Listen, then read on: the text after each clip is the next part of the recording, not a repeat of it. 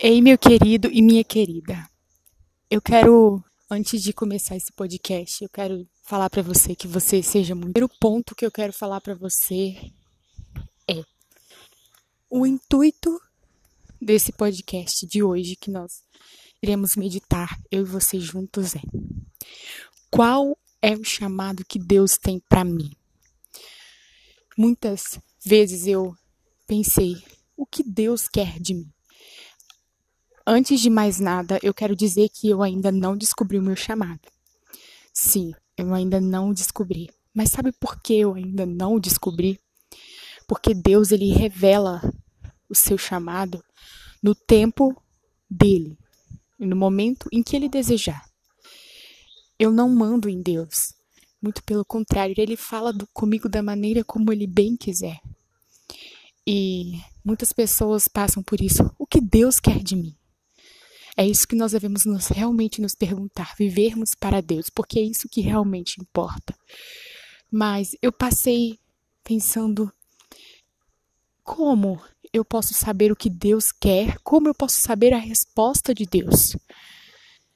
É muito fácil, vamos dizer assim. Não sei, não é tão fácil assim, né? Vamos dizer assim. Nós temos que lutar contra a nossa carne porque a nossa carne muitas vezes, eu falo por mim, ela quer fazer outras coisas, ou quer dormir, ou quer comer, ou quer. Não é pecado comer, não é pecado dormir. É, ou quer ver um filme. Mas o que nós devemos fazer é ler a palavra de Deus. Deus ele revela as suas vontades, o que ele quer, né, através da sua palavra. Nós devemos orar, jejuar também porque Deus ele vai falar conosco. Basta nós termos fé e buscarmos. Eu falo, mas Deus, por que? Eu ainda não sei, Deus. Qual? Me fala, me fala uma resposta. Coloca no outdoor. Eu falei muitas vezes já com isso. Deus, por favor, manda alguém. Fala, não, você vai ser isso. Muitas vezes eu fico esperando expectativas de muitas pessoas. Ai, muitas vezes as pessoas falam, não, você vai ser mulher de pastor. Não, você vai ser uma missionária. Você vai ser isso. Por favor, não me entenda mal. Isso são expectativas das pessoas. Mas qual é o que Deus quer para mim? Porque o que Deus quer, na palavra de Deus diz que a vontade dele é boa, perfeita e agradável. Né? Assim, não, por favor, não me entenda mal. E eu comecei a pensar, eu tenho que rever as minhas prioridades. O que está em primeiro lugar na minha vida? Será que é Deus que está em primeiro lugar na minha vida? Será que é Deus? Pense comigo. Se eu não leio a Bíblia, se eu não oro, se eu não busco cada dia mais o Senhor, isso não é só porque eu quero uma resposta dele, mas isso deve ser cada dia mais. Nós devemos ter um amor profundo por Deus. Nós devemos buscar mais e mais a Deus, porque o nosso amor por Deus é falho, mas o amor de Deus é um amor ágape, né? E uma coisa, eu confesso para vocês que muitas vezes, quando eu estava lendo a Bíblia, muitas vezes eu lia a Bíblia e muitas vezes eu não entendi uma palavra, eu passava por cima e falava assim: ah, não, não vou procurar não. Não procure a palavra. Se você não entendeu, leia de novo. Leia de novo. Sabe por quê? A Bíblia é um alimento espiritual para nossa vida. Ela que nos alimenta, ela que nos dá força. É lógico que é, eu ficava muito assim fissurada, né? Não, eu tenho que ler a Bíblia toda e tal, tal, tal tal. Mas pergunta para mim, o que eu aprendi? Nada. Não aprendi nada. Mas por que eu não aprendi nada?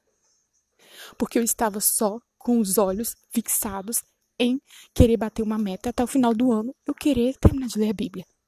E o foco não é esse. O foco é aprender mais do nosso Senhor. O foco é viver para o Senhor, porque a palavra de Deus ela nos alimenta, mas mesmo assim, eu com foco errado. A palavra de Deus ela é viva e eficaz e transforma os nossos corações. A mensagem que eu quero dizer para você é: vamos repensar os nossos princípios.